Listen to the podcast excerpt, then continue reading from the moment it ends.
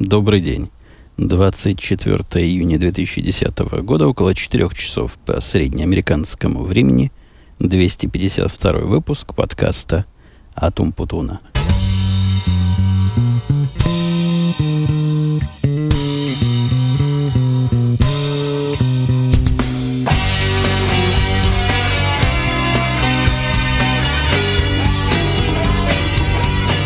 У нас уже с вами стала хорошая и добрая традиция. Этот подкаст почти пять лет и выработал свои определенные традиции. Так вот, стала традиция, что в начале выпусков, которые вышли после некоторого незапланированного, в некоторых случаях запланированного перерыва, я довожу до вашего сведения с обязательной оговоркой, что, мол, это не система, что я вам об, этом рассказываю, но вот расскажу на этот раз в виде исключения.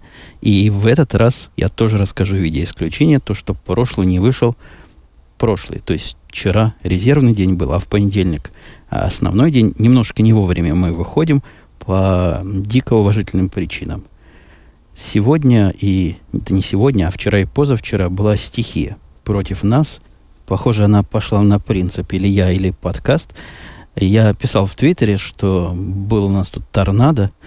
Торнадо – серьезная вещь, знаете, страшная вещь. То есть в течение какого-то времени шел дождь, не ливень даже, а дождь, ветер дул, а потом вдруг все резко потемнело, ну, просто как солнечное затмение. И еще до того, как потемнело, из своего института, из своего колледжа позвонил мальчик испуганный, их там всех загнали в подвал – и сказал, что на нас двигается торнадо, вот уже по соседней деревне прошло, двигается строго на нас, вот-вот здесь будет, спускайтесь в подвал. Напугал нас, а потом темнота опустилась. Ну, представляете, просто 10 казней. Вот одна из них происходит на наших глазах. Что странно, сирена не загудела. Я рассказывал в прошлых подкастах, что было несколько случаев, не, минимум два, на нашей старой квартире, когда гудела сирена, и это означает, пока она гудит, сиди в подвале и жди пока поверху пройдет торнадо. Нет, не гудела сирена. Э, жена сразу начала всем знакомым звонить. Дима успокоил, сказал, что бог с ней сиреной. Как услышишь шум приближающегося поезда, значит, оно подходит. И значит, пора спускаться. Мы приготовились. То есть зверей собрали, которые бегают по дому, которых трудно туда загнать в подвал. Дети как раз у нас уже и соседские были в тот момент дети в гостях. Они и так играли в подвале.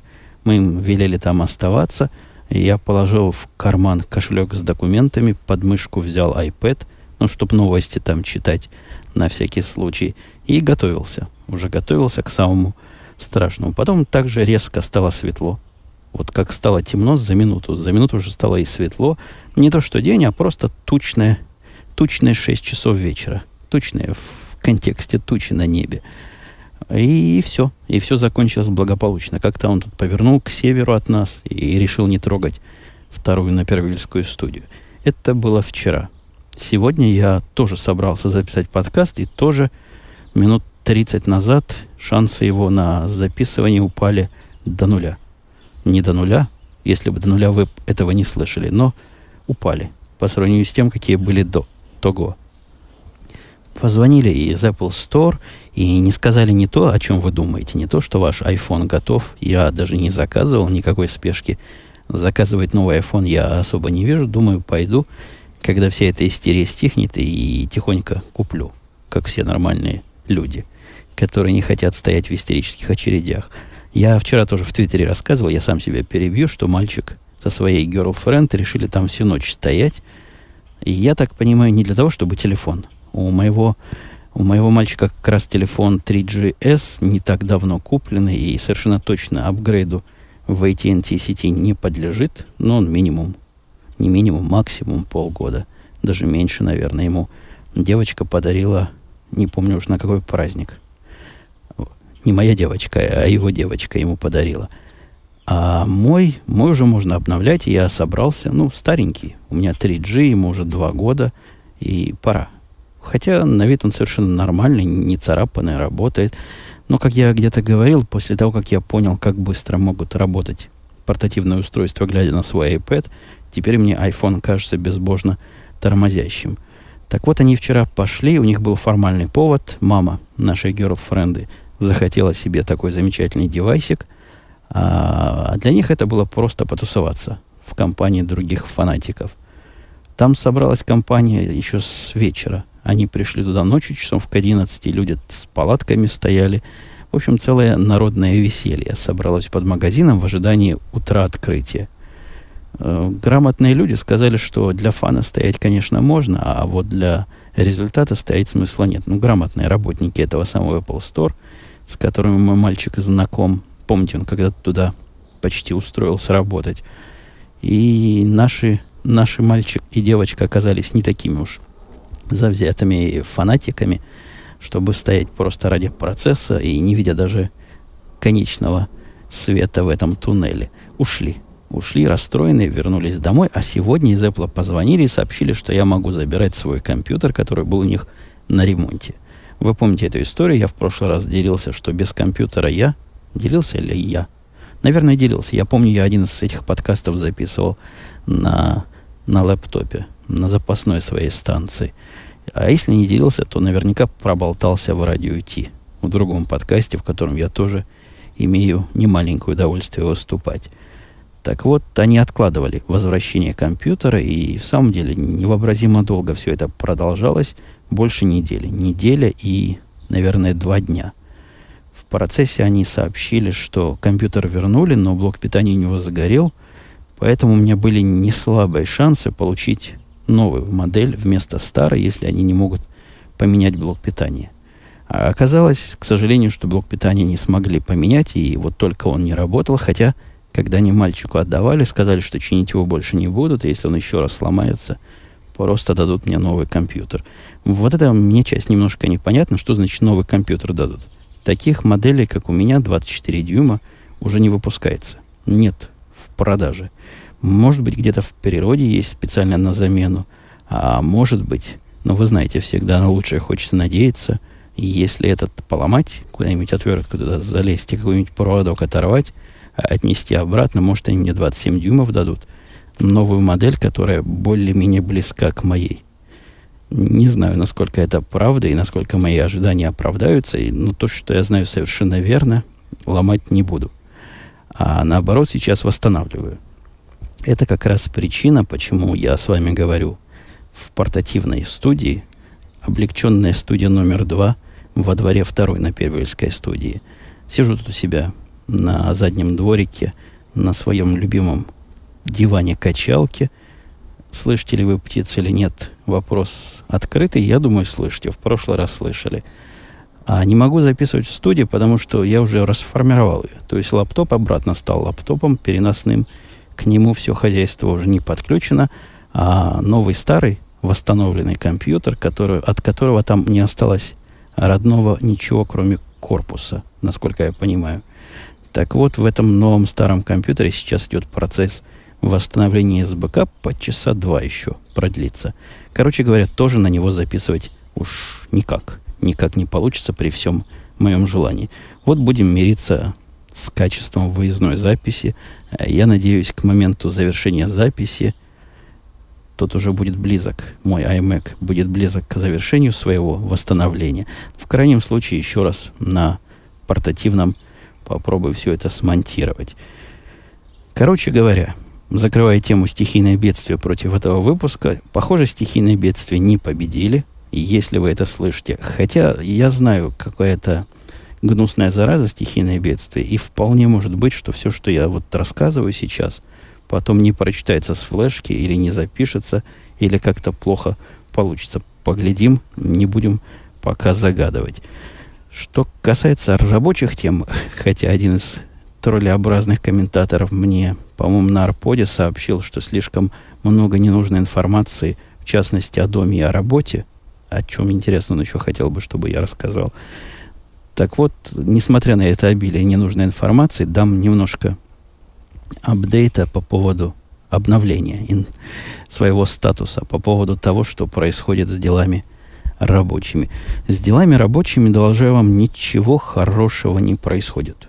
Это я смотрю пессимистично на пустую часть стакана. Э, стакан действительно наполовину наполненный, но суть проблемы в том, что второй раз за последние, наверное, пять лет одна близко знакомая мне система повела себя не так. А один раз это за пять лет в принципе терпимо, хотя тоже наводило на подозрение. Но когда второй раз произошел за эти самые пять лет, через 20 дней после первого раза, то тоже волей-неволей задумаешься начнешь искать, где что-то не так и как тут, как такое может быть. Никакого разумного объяснения о том, что случилось, почему именно сейчас это начало ломаться, и почему оно ломается вот так непредсказуемо, для специалистов скажу, что это, это часть системы, которая получает данные и потом передает ее другому уровню обработки, немножко при этом обрабатывая. Так вот, по абсолютно таинственной для меня причине, э, одна из групп данных, в то же время десятки других продолжают прекрасно обрабатываться. И вот одна группа, судя по всему, случайным образом перестает работать. Как будто бы перестали приходить обновления, хотя я вижу, что на входе все приходит, а на выходе ничего нет. Вот эта часть, которая между входом и выходом, перестает работать как должно работать, и как специалисты, лучшие собаководы в моем лице, ее попросили в свое время работать. Я разбираюсь, я уже полностью восстановил свое знание об этом коде, вспомнил, как там чего было, все там хорошо. Не может оно не работать, ну просто нечему там не работать. Все тесты проходят прекрасно, а не работает два раза в пять лет. И я думаю, статистика о том, что в следующий раз оно еще через пять лет не будет работать, не может нас успокаивать в этом случае, потому что уж как-то подозрительно повысилась частота падений за последний месяц. Это я к чему все рассказываю? К тому, что давящий этот проект, искать черную кошку в черной комнате с сильными впечатлениями, что там ее и нет, но с подспудным знанием, что кошка таки где-то есть, надо ее найти, прибить, а, открутить голову, в хорошем смысле этого слова. То есть, конечно, не живой кошки, которая у меня тут в доме стала уже любимица, а совершенно другой, чужой, посторонний, черный. А моя, как вы помните, белая. Висит на мне этот домоклов меч и спать спокойно не дает, жить спокойно не дает, думать спокойно о постороннем не дает. Я пытаюсь с собой бороться и откладываю решение этой проблемы. Откладываю совершенно сознательно, потому что в лоб я попытался с кондачка решить. Нет, не видно ответа. Надо, чтобы она там в мозгу переварилась, занять мозг чем-то другим. Этот прием у меня срабатывал многократно. И решение придет само собой – причем проблема-то она не особо горящая. Я думаю, у меня несколько недель в запасе есть. Дадим этой, этой идее вызреть и этой проблеме прорваться. Следующее тут у меня в iPad, в шоу-нотках, которые, соответственно, в Evernote показываются. В продаже лимонада поучаствовали мы, говорит эта тема следующая. И пристраннейшая история – Наверняка вы видели в каких-то старых фильмах, в новых американских фильмах я уже такого не встречал. А вот в относительно старых там про то, как дети продают лимонад. И я тоже думал, это какая-то голливудская придумка. Никогда детей живых, продающих лимонад, не видел. И не знал людей, которые их бы видели. А оказалось, нет. Жена с моей дочкой, возвращаясь с какого-то своего очередного летнего мероприятия, на углу заметили весь выводок детей, а у той соседки на углу детей куча, минимум четверо, а может и больше. Короче говоря, все эти дети сидели э, вдоль пластикового стола и наливали всем проходящим лимонад. Затея с коммерческой точки зрения абсолютно невыгодная и неприбыльная. По улице той мало кто ходит, в основном проезжают машины – и чтобы машина так захотел водителю попить, чтобы остановил свое автотранспортное средство, это сильная жажда должна замучить. Ну или специальную рекламную кампанию проводить. Например, в Твиттере дать сообщение о том, что здесь будет продаваться самый козырный лимонад нашего микрорайона. С точки зрения технологии лимонада, это мне потом жена рассказала, она с мамашкой с этой беседовала. Технология простая. Берется холодная вода – и заливается ей специальный лимонадный порошок в какой-то написанной на упаковке пропорции. Все это перемешивается, в это дело вставляется трубочка, по желанию накладывается лед и продается. Цена, где-то была у меня цена. А, цена 50 центов за стакан, полдоллара за стакан и доливки бесплатно. То есть покупаешь стакан и пьешь из него сколько в тебя влезет. Как ни странно, люди там были. А, собственно, откуда мои знания, вы спросите, что я там смотрел и наблюдал? Нет. Моя дочка, конечно, сразу к этому процессу присоединилась и стала активно пятой торговать всем этим делом. Все дети, которые проходили рядом, сначала покупали себе по стакану лимонада, а потом включались в процесс продажи, околпачивания новых клиентов. Пирамида практически получилась. Так вот, э, дети проходили, какие-то мальчики, подростки, наверное, лет по 14, и они просто как в классическом фильме, как фильм назывался, помню, школа там была, помню, все помню, а вот название не помню, где один из персонажей устраивал аттракцион невиданной жадности. Он пил из автомата газированной воды, конечно, с сиропом газированной воды, столько, сколько влезет, потому что другой за это платил. Ну, вы помните, о чем я говорю. Такой хорошенький был, по-моему, черно-белый фильм. А может, даже уже и цветной. Так вот, такой аттракцион невиданной жадности и здесь устроили пацаны. Взяли, заплатили за один стакан, один из них, видимо, очень пить хотел – а потом, поскольку на халяву, выпил бесплатно еще стаканов 7 или 8. Сколько в него влезло, это страшно представить, потому что стаканчики-то не, не маленькие, граненые, а настоящие большие американские стаканы, из которых только пиво пить, и в которые одна пивная банка или одна бутылка только так влезает. Они совместимы с этим размерчиком, наверное, 0,33 стакан нашей дочке в результате всего этого мероприятия, ее участия, достался целый доллар. То есть потом они честно поделили добычу всем участникам, которые пришли на огонек. Дали по доллару всем детям, а хозяйские дети забрали себе все, что осталось. Я не уверен, что там уж сильно много осталось. Жена при... пыталась их коммерции учить. Там у них старший мальчик был коммерсант. И она ему говорит, что ж так дешево, 50 центов, давай хотя бы до доллара подымем.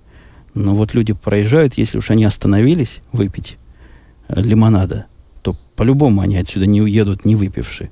Раз уж остановился, машину припарковал, вышел, ну не пойдешь же как дурак, потому что дорого. Но нет, у мальчика была какая-то своя идея, как продавать. Он хотел продавать подешевле, но побольше.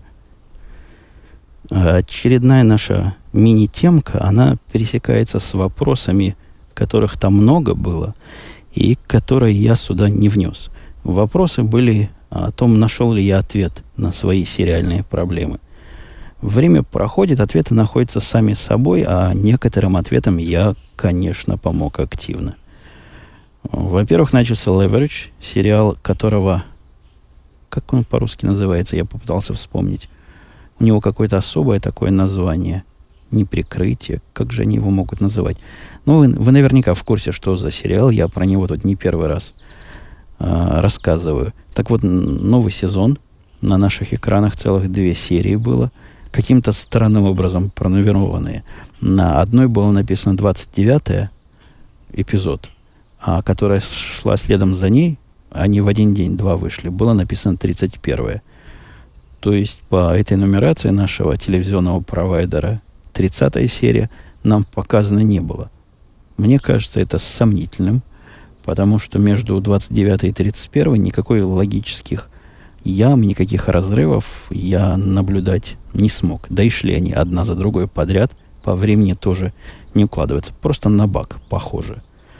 Из тех сериалов, что второго эшелончика начался новый сезон э, Born Notice, который который я смотрю с разной степенью удовольствия, но довольно приятный сериал.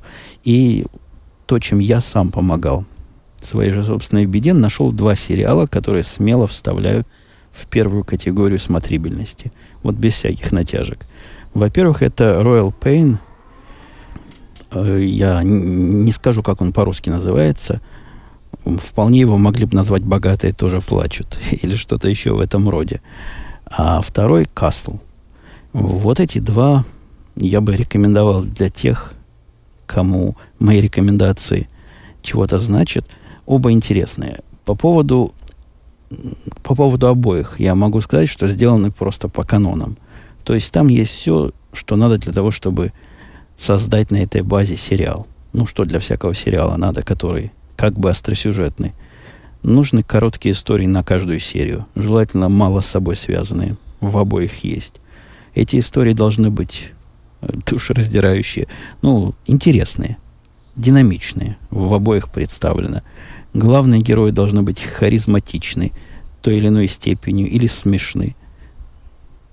Птичка на оба, и на Castle, и на Royal Pain, должна быть какая-то бэкграундовская э, фоновая история.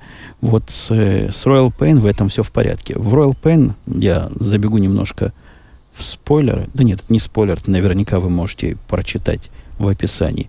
Это как бы медицинский сериал, хотя к медицине он не имеет ничего близкого, на мой личный взгляд. Главный герой это медик по вызову, доктор по вызову, которого э, тут я уже не буду закидывать вам. Короче говоря, получилось так, что он стал доктором по вызову, и он решает медицинские проблемы с использованием практически каждый раз каких-то подручных средств.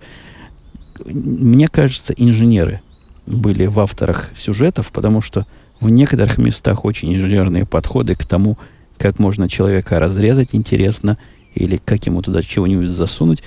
Ну вот примерно каким образом я недавно решал проблему отсутствия пружинки в своей электронной сигарете – у меня есть подозрение, что это я про пружинки. Они сделаны специально такими прыгучими, чтобы их терять. Где-нибудь в ковер у меня эта пружинка в покрытие ковровое прыгнет, трудно найти. Новая стоит 2 или 3 доллара. Так вот, я таким же примерно инженерным способом, как главный герой Royal Pain, сделал себе пружинку из подручных материалов и работает до сих пор лучше оригинальной, хотя оригинальную я уже тоже с тех пор нашел. Э, в Royal Pain есть фоновая история, в Кастле она как-то плохо додумана.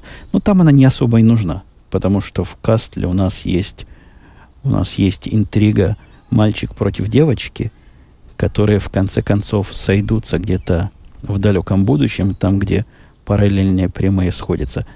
Э, подводя итог, оба сериала достойны, интересны, смотрибельны. Я их смотрю, потому что смотрибельны, потому и смотрю.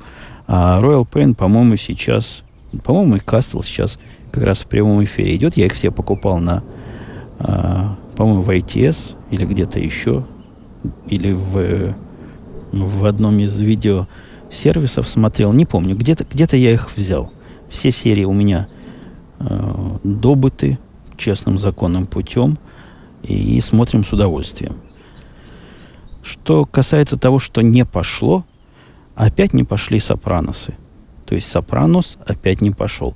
Я посмотрел его... Я начинал смотреть первую серию первого сезона однажды по многочисленным советам аудитории. Многие достойные и знакомые мне люди и в офлайне, и в онлайне говорят, что это лучший сериал, который был когда-то человечеством снят и который они видели.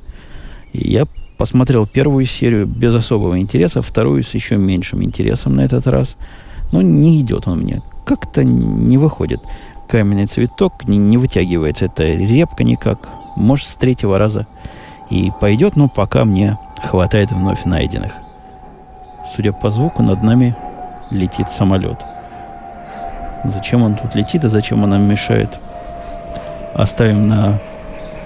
Вот я голову поднял, посмотреть, видно ли его. Оставим на совести авиационных диспетчеров – а на совести музыкантов у нас есть тоже одно. Музыканты... Давайте до музыкантов я расскажу. А я рассказывал. Наверняка рассказывал, что дочка моя по наущению жены начала изучать игру на... Как называется этот инструмент? Как скрипка, только вертикально стоит. На виолончели. Вот такой инструмент я точно знаю, как у Ростроповича. Наверное, виолончель. Эта штука и был выбор там между дудкой какой-то с блестящими клавишами, которая сразу дочке больше понравилась. Не флейта. У флейты, по-моему, дырочки. Хотя тут я небольшой специалист. Но тоже был какой-то духовой инструмент первым вариантом, а вторым вариантом. Изучать все это в летней музыкальной студии при одной из школ, где это за деньги изучается, но зато в конце концерт вот весь этот ансамбль, весь этот оркестр вместе соберется и сообразит концерт.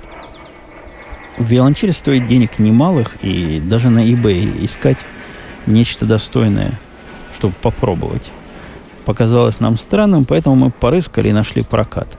прокат виолончели, которая вот именно такая модель стоит 1200 долларов, и мы потом нашли.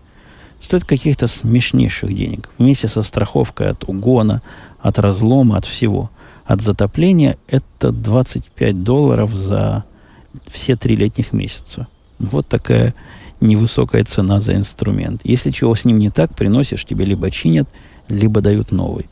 А, взяли мы инструмент, не самый он маленький, но один из самых маленьких, ну, под размер ребенку. Там, оказывается, они тоже бывают разных форматов. Вот это как раз нам подходящий. То ли второй снизу, то ли третий снизу. По-моему, половинного или четвертинного размера а, от самого большого. То есть не такой, как у Ростроповича, но нечто в этом роде. Прикол основной в том, что э, на Ростроповича дочку нашу взялись научить за 4 недели. Я, когда это услышал, не поверил. Я думал, это длинный процесс. То есть в школе организуется оркестр, люди учатся, повышают свою квалификацию и в конце концов начинают играть все лучше и лучше. Нет, здесь процесс конечный. Все эти дети учатся 4 недели. Все, все дети, я имею в виду все те, которые начали учиться вместе с моей дочкой. Она на виолончели, другая на дудке какой-то, третий на фортепиано. То есть все эти дети до этого с этими инструментами дела не имели. За четыре недели их обязуются научить играть. Мало того, что индивидуально, но еще и в этом самом квартете. Я не знаю, будет ли там квартет или будет больше участников, может, квинтет. И потом они закатят концерт. И я себе могу представить, какой концерт после четырех недель обучения у них получится. Но даже для любопытства стоит пойти посмотреть, может быть, в самом деле не такое это сложное дело. И я видел эту виолончель довольно простой на вид инструмент. То есть там ладов нету, как на скрипке, струн мало, смычок один. Одной рукой, значит, нажимаешь на эти лады, видимо, в слабо формализированных местах. Это я уже от себя додумываю. А другой рукой вводишь по струнам. Вроде бы, вроде бы несложно. Хотя, поглядим на результат. Дочка моя, судя по звукам, которые она издает, за прошедшие две недели немногому научилась. Но, может быть, скачок качественный, когда количество... И она учится по количеству много. То есть каждое утро они туда, каждый божий день, в 7 утра. Представляете, летом в 7 утра. Ребенок с радостью встает, идет на эти занятия. Жена с меньшей радостью ее туда возит. Играют они там 45 минут. Вот это весь урок 45 минут – не личные занятия, а группа из 4-5 э, учеников, которые на одном инструменте учатся в одно и то же время. Жена говорит, у училок просто конвейер. По звонку открываются двери, одна группа выходит, другая тут же заходит, двери закрываются, следующий урок пошел. Ну, я повторюсь, интересно, что же у них получится в результате. Вы вообще представляли себе, что можно за 4 недели научиться играть в оркестре? А может, в оркестре плохо, плохо можно играть. То есть можно похалявить кто-то другой. Играет как следует. Ты делаешь вид, что дергаешь за струну. Очень благодарен вам за ваш подкаст. Не могли бы вы рассказать о проблемах жизни в Америке? Говорит Марк. Нет. Да, Марк. Не нет, а да. Ну, забавный вопрос. Рассказать о проблемах в жизни в Америке. Ой, проблем много. Проблема на проблеме. Вот преступность. Вы знаете, такая проблема, особенно в нашей деревне. Недавно жена читала по этой проблемной теме материалы на специальном сайте, э, который рассказывает про весь этот напервельский разгул преступности. Там страшная история. Мужик один, на вид нормальный вполне, молодой пацан, лет 20, наверное, на вид, был задержан и арестован и доставлен не знаю, в места не столь отдаленные доставлен, но в полицейский участок был доставлен – за непристойное поведение и нарушение прав собственности. А кроме того, еще ему, ему в вину как, нарушение какого-то гигиенического кодекса. Ну, я, я, конечно, вас уже запутал, да? А сделал он следующее. Как сказано на этом сайте, он приехал к дому пострадавших, потерпевших, когда они отсутствовали. Перед входом на их частную территорию – то бишь в их внутренний двор, разделся до гола. Это, это как раз по поводу непристойного поведения. До гола разделся и залез в теплую джакузи, которая стоит у этих потерпевших во дворе. И нежился там до прихода хозяев, которые, конечно, вызвали полицию. То есть все признаки налицо. Во-первых, ходил голый, что нехорошо. Пришли хозяева, голый мужик. Во-вторых, залез в их двор и это часть вторая. Нарушение собственности. А в-третьих, гигиену нарушил. То есть в их личную интимную ванну, хотя и на улице, залез своими грязными руками, ногами и, побоюсь даже думать, еще какими органами. Вот такая преступность у нас на Первиле, и вот такие проблемы в Америке существуют. По поводу проблем давайте дальше. Даже не по поводу проблем, по поводу ника ВКонтакте писал мне Антон ММФ. А как вам вариант, что человеку нравится только ник, но не вы сами? Потому и украл. Ну, наверное, такое бывает. Э, по поводу этого ника история продолжилась с ником в системе. Дайте я посмотрю, все время забываю название.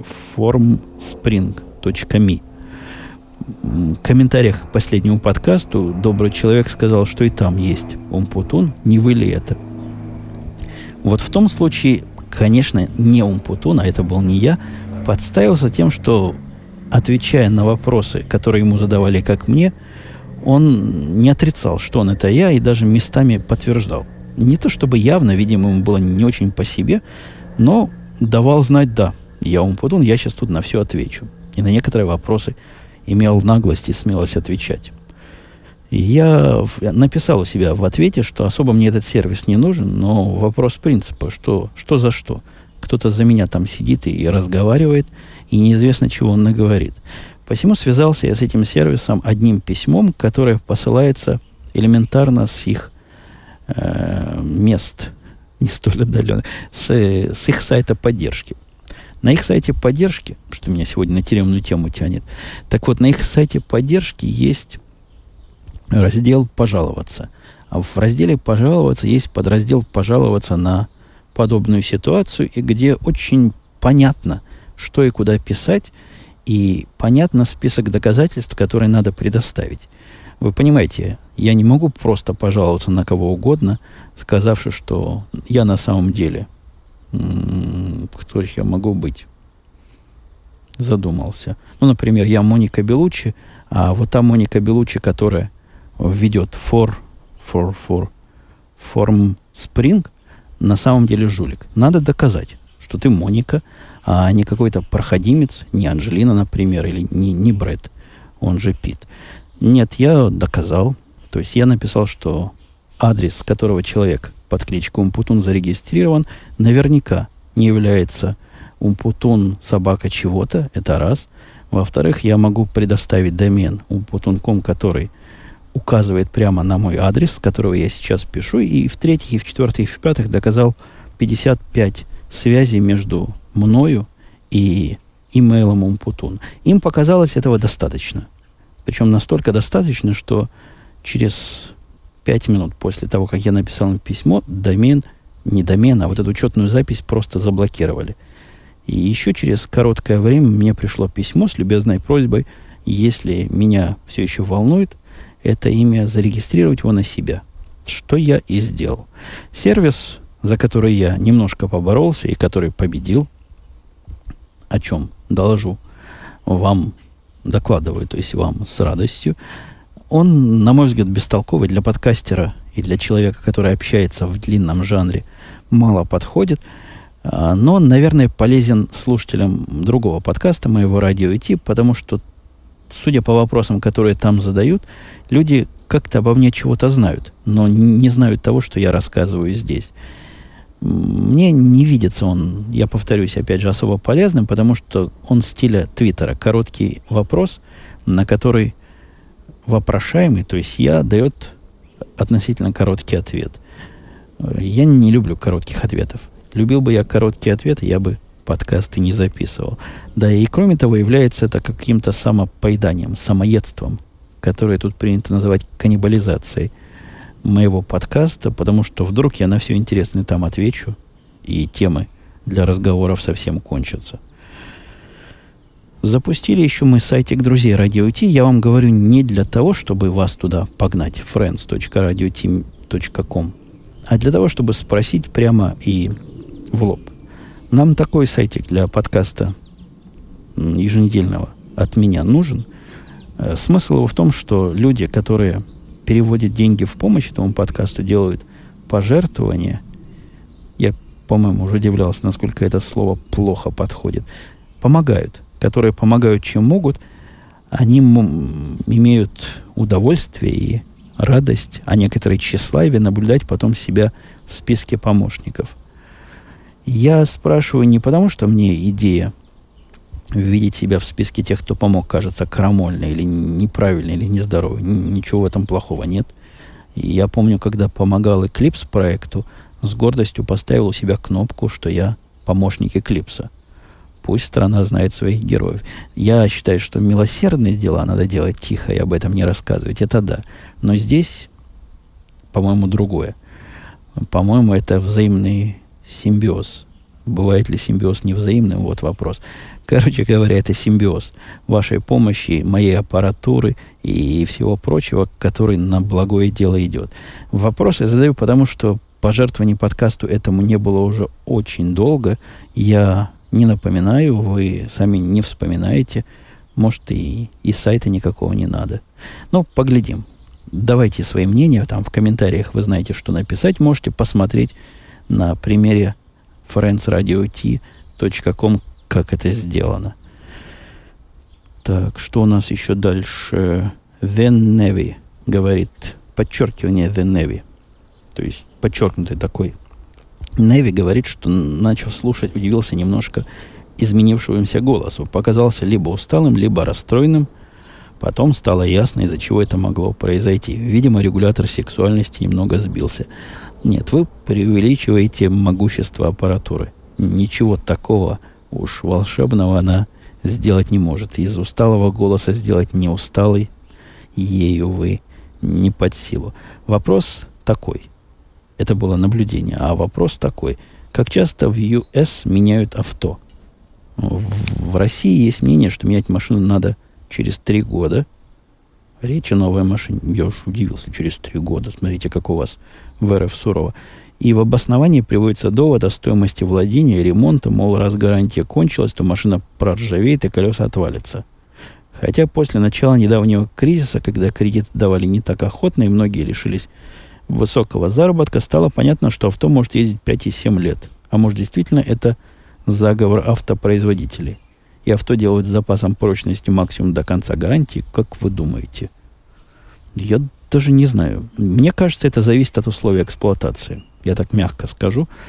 Я помню, что сильно ругались на то, какие плохие в Америках дороги, но с, это с одной стороны. А с другой стороны, я помню, какие дороги э, в среднестатистическом российском городе.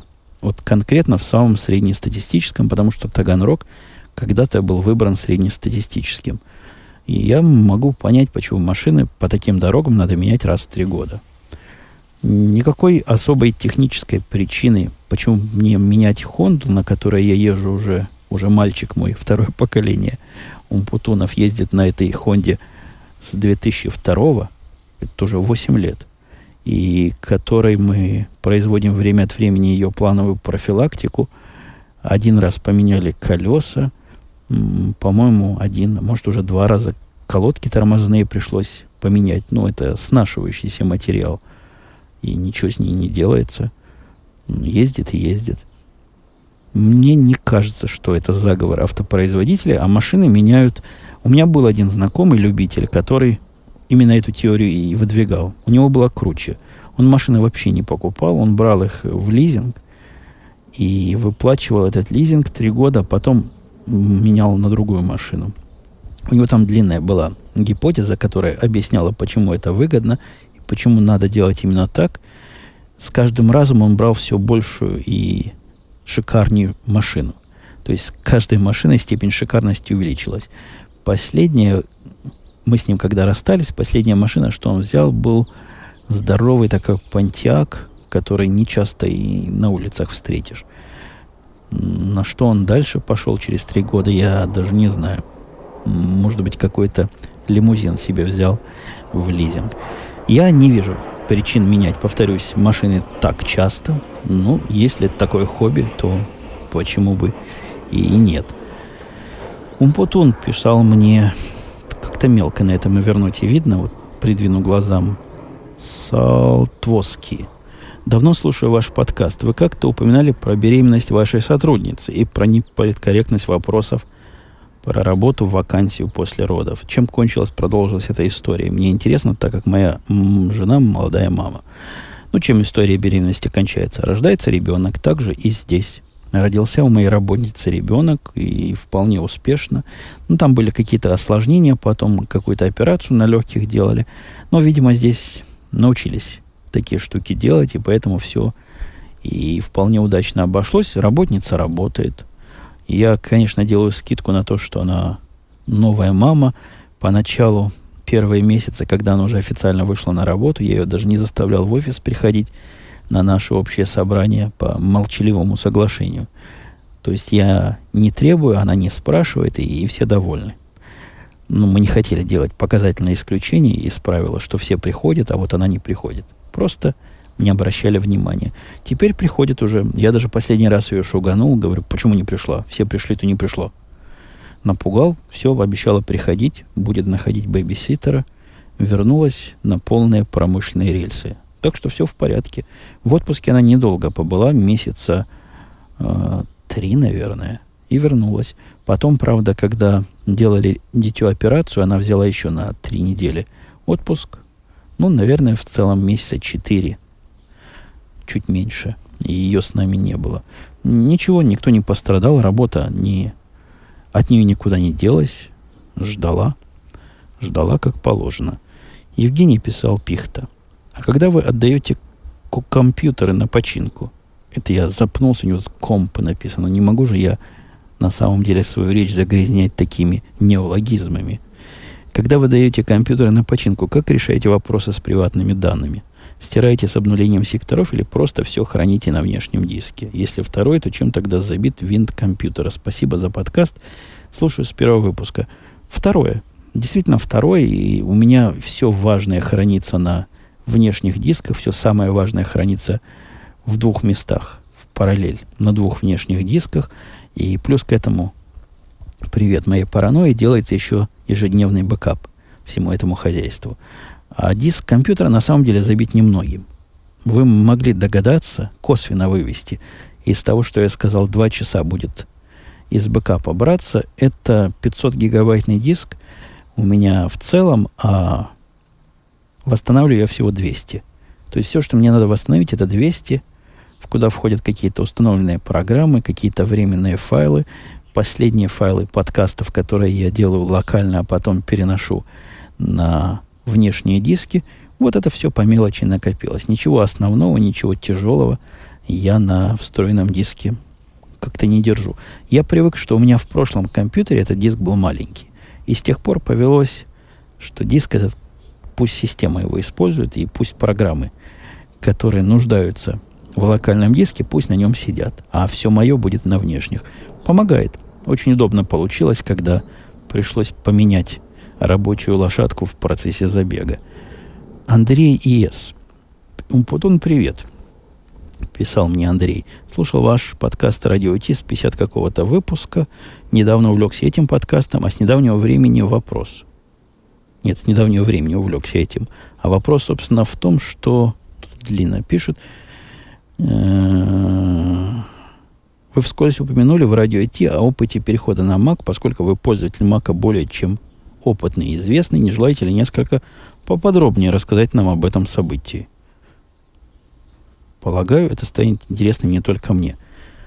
Я наверняка рассказывал не раз и не два, и я не мог, зная себя, я не мог не сказать, что переход этот не сложен, а особенно с Linux. Да нет, ну я не буду повторяться. Вы знаете мое отношение к компьютерам вообще, и к макам в частности. Компьютер должен работать как можно меньше вас раздражать, и как можно меньше заставлять о себе думать.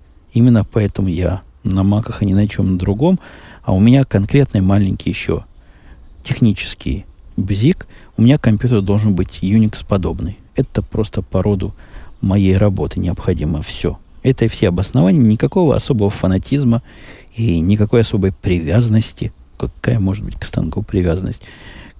Этот мой токарный станок вот такой, потому что позволяет мне – точить именно круглые детальки. Другой бы позволял, я бы на другом это делал, лишь бы он меня особо не напрягал. Другие компьютеры меня напрягали с той или иной степени напряженности. Меньше Linux, больше Windows, а вот OS X и маковские железы относительно надежно и не требуют особого ухода и сидения вокруг них, и, главное, бегание с бубном. И какой лапкой? С кроличьей лапкой надо в этот самый бубен стучать. Времени, я думаю, я достаточно наговорил, но проблема времени в средней полосе Америки вам известна, потому что не вижу я в такой конфигурации, сколько же я с вами разговариваю. Надеюсь, достаточно, не слишком много, не слишком мало в следующий раз. Надеюсь, не менее достаточно поговорю в один из урочных дней. Мало шансов на понедельник, потому что только сейчас, то ли среда, то ли четверг, не успеют темы накопиться. Ну, к среде будем надеяться. Все, пока, приходите, услышимся.